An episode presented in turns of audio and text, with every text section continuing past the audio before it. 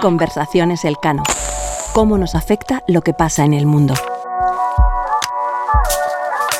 Temporada 2, episodio 8. Ucrania, un año de guerra. Este mes de febrero se cumple un año de uno de los conflictos más cruentos en Europa desde la Segunda Guerra Mundial, la invasión de Ucrania por parte de Rusia el 24 de febrero del 2022. Ucrania, antigua República Soviética, mantenía profundos lazos culturales, económicos y políticos con Rusia, pero la guerra ha dañado irreparablemente la relación entre ambos países. La respuesta unificada de Occidente a la agresión rusa es positiva. Sin embargo, esa unidad transatlántica no debe darse por hecho. Durante este año, la guerra ha ido evolucionando. Rusia no ha tenido la rápida victoria que esperaba.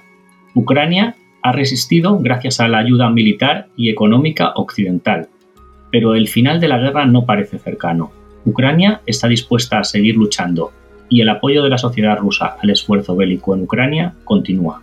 Soy Carlota García Encina, investigadora principal del Real Instituto Elcano, yo soy Federico Steinberg, investigador principal del Real Instituto Elcano. Para hablar de lo que está pasando en Ucrania y de lo que se puede esperar, contamos hoy con Mira Milosevic, investigadora del Real Instituto Elcano. Pero antes de ir con la entrevista, vamos a poner un poco de contexto. Conversaciones Elcano. Cómo nos afecta lo que pasa en el mundo.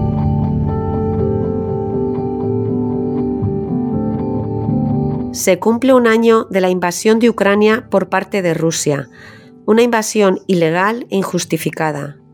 En la madrugada del 24 de febrero del 2022, las tropas rusas iniciaron su ofensiva sobre Ucrania en un ataque masivo por tierra, mar y aire sobre diversos puntos de todo el país. El ataque se produjo tras un anuncio del presidente Vladimir Putin en el que justificaba la agresión como la única alternativa para desmilitarizar y desnazificar Ucrania. Ese movimiento ruso era el reflejo de su ambición, que se puede resumir en tres ideas fundamentales. En primer lugar, su interés por conservar sus zonas de influencia en el espacio postsoviético. En segundo lugar, su deseo de reconfigurar el orden europeo de seguridad creado después del final de la Guerra Fría. Y, por último, su objetivo de bloquear la ampliación de la Alianza Atlántica hacia el este. Zelensky, antiguo cómico y actor elegido presidente de Ucrania en 2019, ha demostrado que el valor puede ser tan contagioso como el miedo, como afirmó la revista Time al escogerle persona del año de 2022. Su decisión de no huir, quedarse en Kiev, recabar apoyos e informar cada día sobre la guerra así como la lucha de los ucranianos por preservar la soberanía nacional y la integridad territorial de su país ha sido determinante. Desgraciadamente, todo apunta a que el conflicto durará aún mucho tiempo. Putin ha incurrido en costes tan elevados que, desde su punto de vista, tiene más sentido seguir adelante que dar marcha atrás. Y es una mala noticia para Ucrania, que quizás no pierda la guerra, pero cuyo potencial económico seguirá degradándose sistemáticamente. El hecho de que la guerra continúe es también una mala noticia para toda Europa, especialmente para Europa central y oriental, que es y seguirá siendo la más vulnerable a cualquier provocación rusa. Después de un año, Rusia ha resultado ser más débil de lo que la mayoría de los expertos pensaba. Ha demostrado ser incapaz de derrotar a un Estado más pequeño y débil, sin embargo, sería un grave error subestimar a Rusia. Sigue teniendo capacidades efectivas para matar, destruir, hostigar y paralizar. Además, es capaz de atacar infraestructuras civiles sin ningún impedimento moral e incluso de escalar el conflicto reintroduciendo el miedo al uso de armas nucleares tácticas. Es difícil saber qué va a pasar en los próximos meses o en el próximo año habrá que tener en cuenta varios factores. En primer lugar, el apoyo de Occidente a Ucrania, desde Estados Unidos, la Unión Europea, la OTAN y el G7, entre otros. Un apoyo tanto militar como político, económico y humanitario. Por el lado ruso, no habrá que perder de vista su alianza con China que posiblemente sea más débil de lo que pensamos en Occidente y habrá que tener en cuenta los envíos de armamento por parte de Irán o Corea del Norte y la evolución de la postura del llamado Sur Global, que aunque condenó la invasión rusa, no impuso sanciones económicas ni financieras a Moscú en 2022 y considera que de alguna forma esta no es su guerra. Por lo pronto, lo más inmediato es la ofensiva de primavera, para la que se están preparando tanto Rusia como Ucrania. La decisión de enviar tanques en ayuda de las fuerzas ucranianas, principalmente los Abrams estadounidenses y los Leopard alemanes, no garantiza una victoria de Ucrania, pero representa un claro gesto de adhesión a Kiev. Lo que aún es una incógnita es la reacción de Moscú a esta decisión. Después de este repaso, queremos aprovechar para recordar a todos nuestros oyentes que en la web del Real Instituto Elcano pueden encontrar un especial sobre Ucrania. Además, encontrarán allí toda la información para apuntarse a la mesa redonda que tendrá lugar el próximo 23 de febrero, que también podrá verse en diferido en nuestro canal de YouTube. Y ahora sí, damos paso a nuestra invitada de hoy, Mira Milosevic.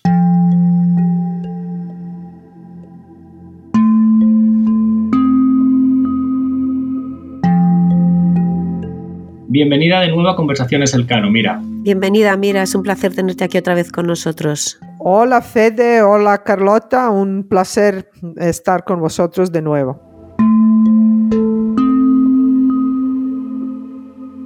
Mira, muchos de nuestros oyentes te conocen por tus intervenciones en distintos medios e incluso te habrán escuchado ya en este podcast.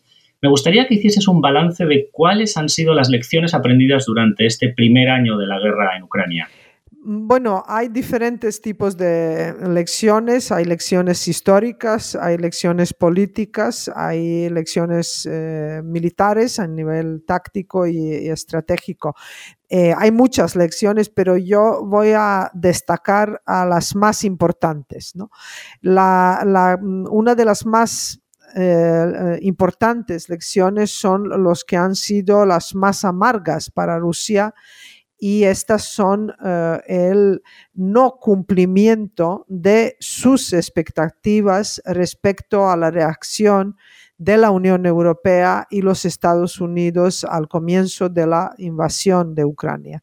Rusia no esperaba una unidad eh, tan grande por parte de Occidente, tampoco esperaba una voluntad de victoria eh, tan rotunda como ha sido por parte de Ucrania y sobre todo no esperaba que la Unión Europea va a ser capaz de mantener un consenso en relación con la imposición de las sanciones económicas y energéticas a Rusia. Por lo tanto, las lecciones más amargas y más grandes, más importantes, son para Rusia que ha sido derrotada estratégicamente porque no se han cumplido sus expectativas más importantes en la invasión ucraniana. En el nivel político, cabe destacar, y estas eh, lecciones son para Occidente, que eh, la guerra de Ucrania no solo ha unido a los ucranianos, sino también a, eh, los países de la relación transatlántica y ha supuesto una unidad de los países occidentales que no se ha visto hace mucho tiempo. Por lo tanto, la guerra ha tenido esta positiva consecuencia para la relación transatlántica. Las lecciones a nivel eh, de, seguridad y defensa, aquí cabe destacar que la Unión Europea eh, va a ir cambiando su enfoque en seguridad y defensa, que hasta ahora han sido más eh, enfocadas en, eh, operaciones de mantenimiento de, paz. Ahora la seguridad y defensa de, de la Unión Europea tiene que enfocarse mucho más en la disuasión y en la defensa del territorio. Y por último, quería destacar algunas eh, eh, lecciones eh, históricas muy importantes. Una y primera es que no hubo un final de la historia. El auge de los regímenes autocráticos como Rusia, como China, Corea del Norte o Irán son una prueba de ella. Tampoco hubo una desintegración de la Unión Soviética eh, de manera pacífica. Esto hemos visto en la guerra de Georgia en 2008, lo hemos visto en la anexión de Crimea en 2014 y finalmente lo vemos ahora en la invasión de Ucrania. Por lo tanto, los imperios agonizan de manera muy lenta. Mira, es difícil saber qué va a pasar en los próximos meses, pero ¿cuáles crees que son los aspectos clave a los que hay que prestar atención para saber si la balanza puede decantarse de un lado o de otro? Bueno, eh, como dijo Clausewitz, toda guerra es una niebla y es muy difícil de, saber y de prognosticar, ¿no? Pero lo que sí hay que ver eh, cómo va a salir esta eh, contraofensiva en primavera que Ucrania está anunciando y también eh, si se va a cumplir esta previsión de que Rusia también empezará una ofensiva nueva en Ucrania. Incluso se habla de que esta ofensiva puede empezar en el día del aniversario de la invasión de Ucrania, que es el 24 de febrero. Ahora mismo hay que prestar mucha atención a, esto. También hay que prestar mucha atención para ver si eh, la entrega del armamento moderno eh, y mucho más eficiente del armamento que posee Rusia o del armamento soviético que se ha usado hasta ahora en la guerra, tanto por parte de Ucrania como por parte de Rusia, eh, digo, si este nuevo eh, armamento que, que, los países occidentales están entregando a Ucrania de verdad van a suponer una gran diferencia en el campo de batalla. Esto queda por ver, sobre todo porque si la estrategia ucraniana de, la, de una contraofensiva en primavera mm, se basa en uso de este armamento más eficiente y más sofisticado, la estrategia rusa para contrarrestar esta posible ventaja de Ucrania será el uso eh, y aprovechamiento de su ventaja en eh, lo que se refiere en el número de soldados eh, que están en campo de batalla. Por lo tanto, podemos eh, esperar una nueva movilización general en, en Rusia.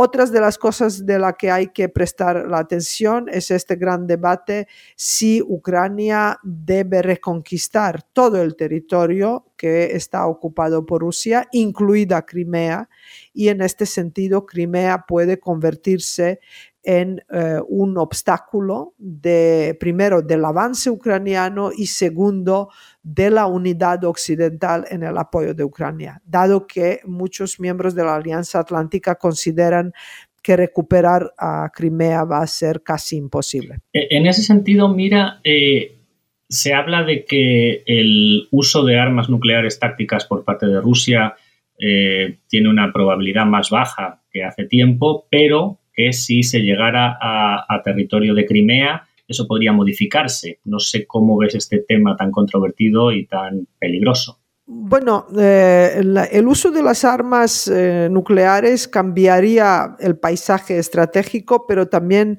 eh, los analistas creen que Rusia no va a usar el, armamento nuclear para ganar la guerra.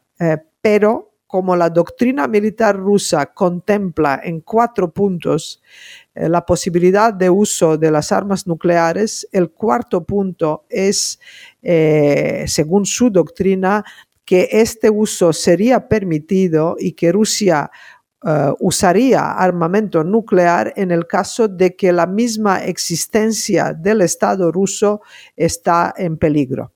Por lo tanto, eh, si, Ucrania llega a atacar a Crimea y Rusia se ve eh, incapaz de defenderla con el armamento convencional, yo creo que en este caso Rusia sí que usaría el armamento nuclear. Es una hipótesis toda vez que eh, la verdad que es impensable el uso de armamento nuclear porque también es el suicidio eh, de, del Estado que lo usa eh, primera vez porque siempre habrá una, una respuesta. ¿no? Y Rusia sí que ha eh, recibido las explicaciones del director de la CIA y de otros políticos de los Estados Unidos en que les ha dicho que si Rusia usa el armamento nuclear, los Estados Unidos no van a responder con el armamento nuclear, pero sí eh, que sería una ah, destrucción de, toda infra, eh, de, todas las infraestructuras militares y, el armamento de Rusia a través de eh, armamento convencional por parte de los Estados Unidos. Por lo tanto, yo creo que es una hipótesis muy peligrosa y que realmente no se debe excluir en caso de Crimea, pero todavía nos parece a todos eh, impensable. Mira, hablando de otro tipo de armamentos, estos, estas últimas semanas se ha hablado mucho del envío de tanques Leopard alemanes y Abrams estadounidenses en apoyo de las fuerzas ucranianas. Eh, ¿Crees que estos van a ser realmente decisivos en esta nueva etapa de la guerra? Eh, todo armamento es bienvenido para Ucrania, es, eh, le puede ayudar a defenderse a su contraofensiva. En este sentido, los tanques son eh, un armamento ofensivo, no solo defensivo, y pueden ayudar mucho a Ucrania en esta guerra pero de allí que van a ser eh, un punto de inflexión, eh, yo lo veo poco probable, porque los tanques, aunque sean Leopard y Abrams, y son mucho más potentes que los tanques T-72 o T-90 de, Rusia, eh, difícilmente solos, sin una combinación con otro armamento que sería la defensa antiaérea, la guerra cibernética, la información de inteligencia, así como el apoyo logístico que mm, exige el uso de los tanques, me refiero al, no solo a manejarlos, sino también mantenerlos y repararlos si hace falta, eh, eh, quiero decir que depende mucho más de ello, así como del número de, los tanques eh, que se van a entregar a Ucrania el Kiev ha, pedido 300 eh, tanques, por ahora hablamos de, una, de unos 100 tanques. Eh, creo que los 100 tanques no pueden marcar una diferencia decisiva a favor de Ucrania. Y que la guerra es mucho más compleja que una batalla de tanques. Esto se ha visto este último año y creo que va a ser mucho más condicionada con esta disposición de ambos actores de seguir en esta guerra de desgaste que de una arma, eh, aunque se trate de los tanques Leopard, eh, no hay armas mágicas que pueden eh, decisivamente poner las ventajas para Ucrania en favor de una victoria final en la guerra.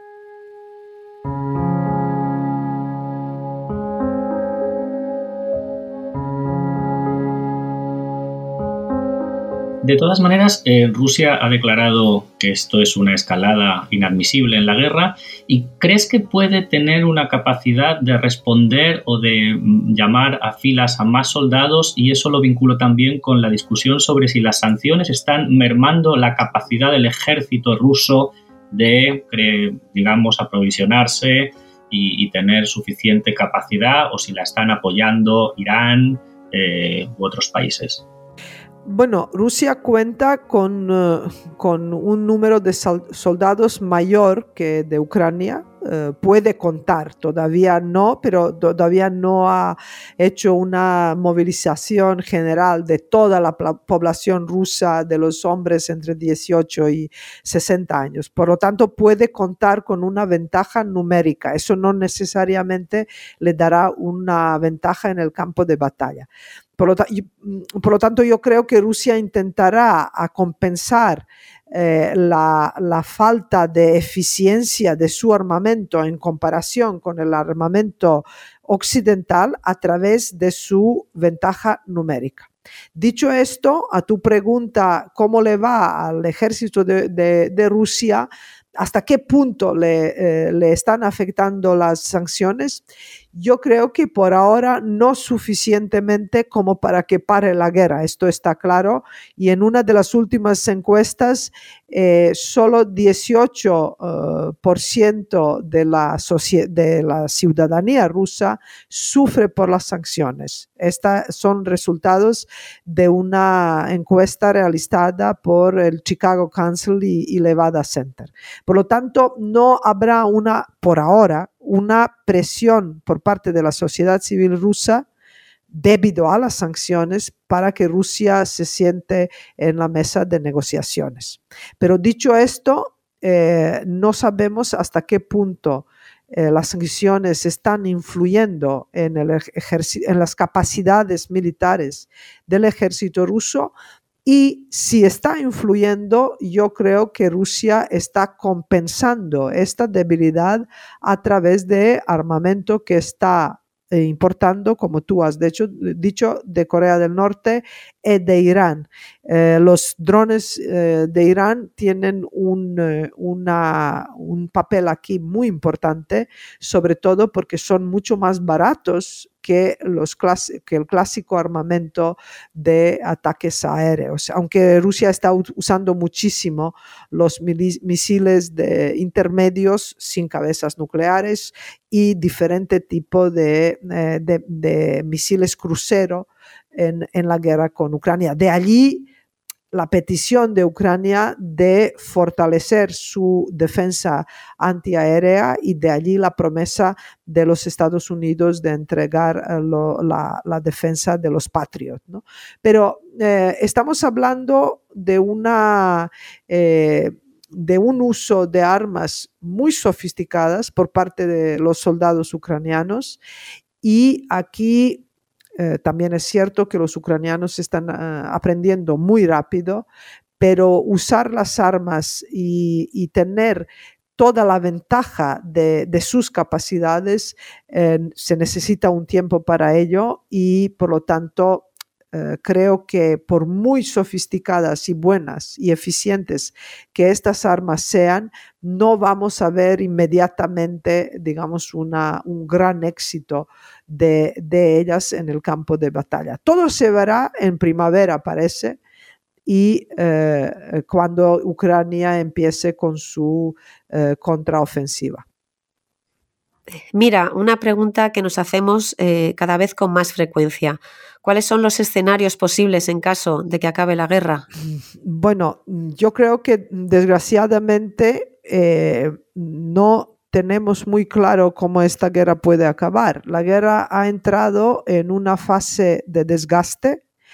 Lo que sí está claro es eh, eh, que Occidente y Ucrania tienen diferentes visiones sobre qué significaría una victoria en Ucrania, para Ucrania.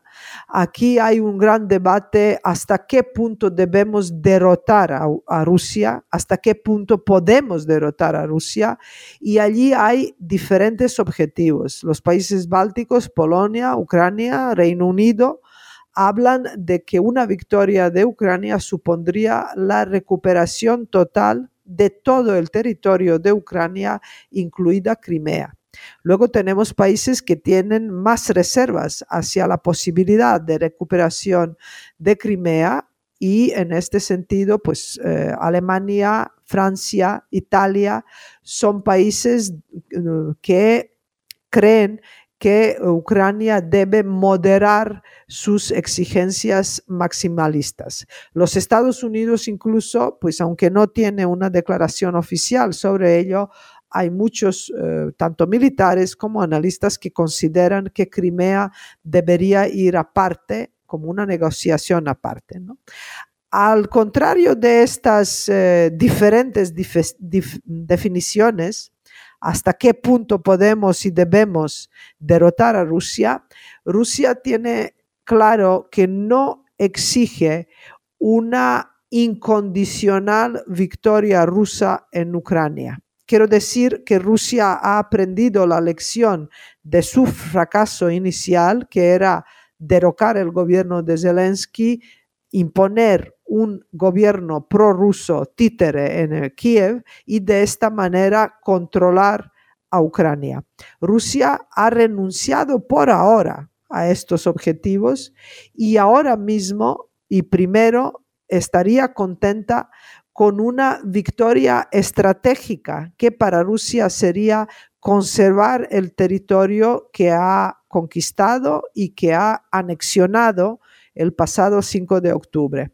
Por lo tanto, eh, Rusia lo que va a intentar es eh, conservar los territorios anexionados y conquistar cuanto más pueda de Ucrania, ¿no? Por eso eh, el día de la anexión han dicho que las fronteras ya se verán, porque las fronteras, por ejemplo, de la, de la región de Zaporilla o de Gerson o incluso de Donbass, pues no, todavía no están, no son definitivas eh, para Rusia. Por lo tanto, eh, los escenarios de un acuerdo de paz yo no las veo porque ambos eh, estados creen que pueden ganar esta guerra.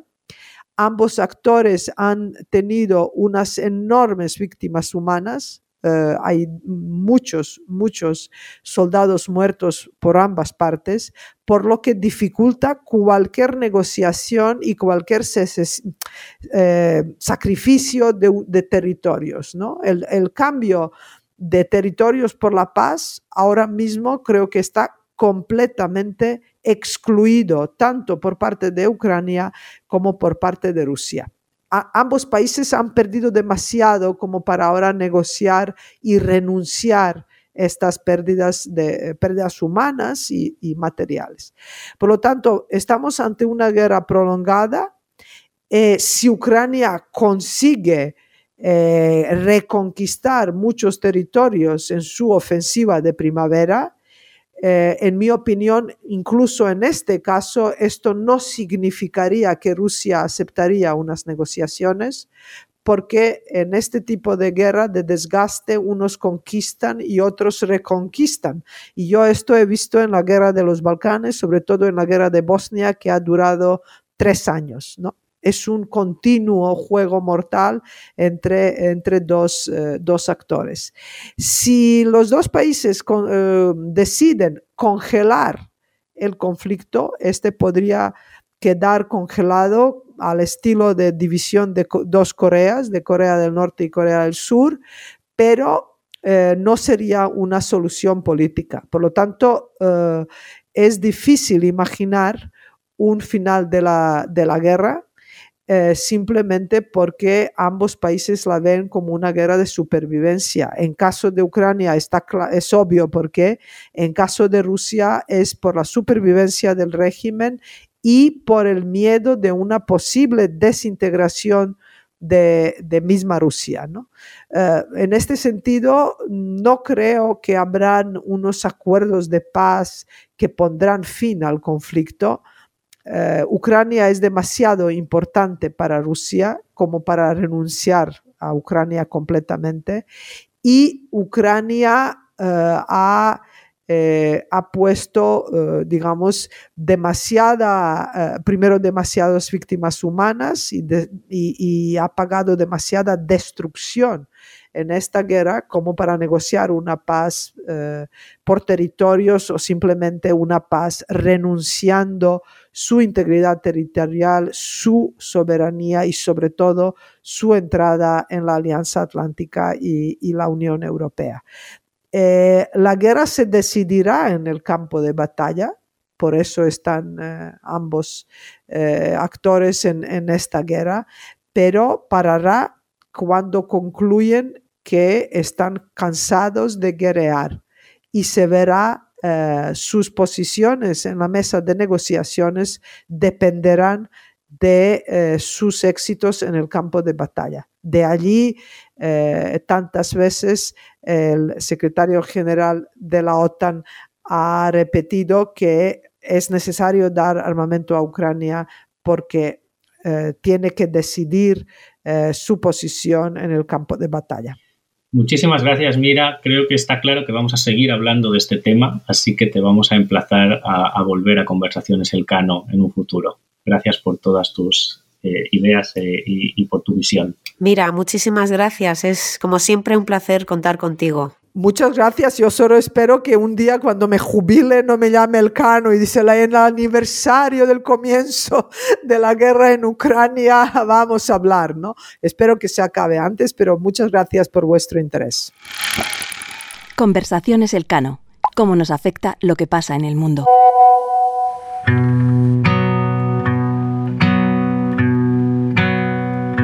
Conversaciones Elcano es un podcast presentado por Carlota García Encina y Federico Steinberg, pero detrás hay todo un equipo que lo hace posible. Toña Medina y Ángeles Oliva se encargan de la identidad sonora del podcast. Marta Corral e Ivanosca López Valerio de la distribución digital. María Solanas y Sara Mejía asesoran con el diseño de episodios. La edición y producción corre a cargo de Toña Medina y Ángeles Oliva. En la sección de entrevistas contamos con el equipo de investigación del Real Instituto Elcano. Si quieres saber más de nosotros y de nuestras actividades y encontrar las claves para entender la realidad internacional, visítanos en nuestra web realinstitutoelcano.org.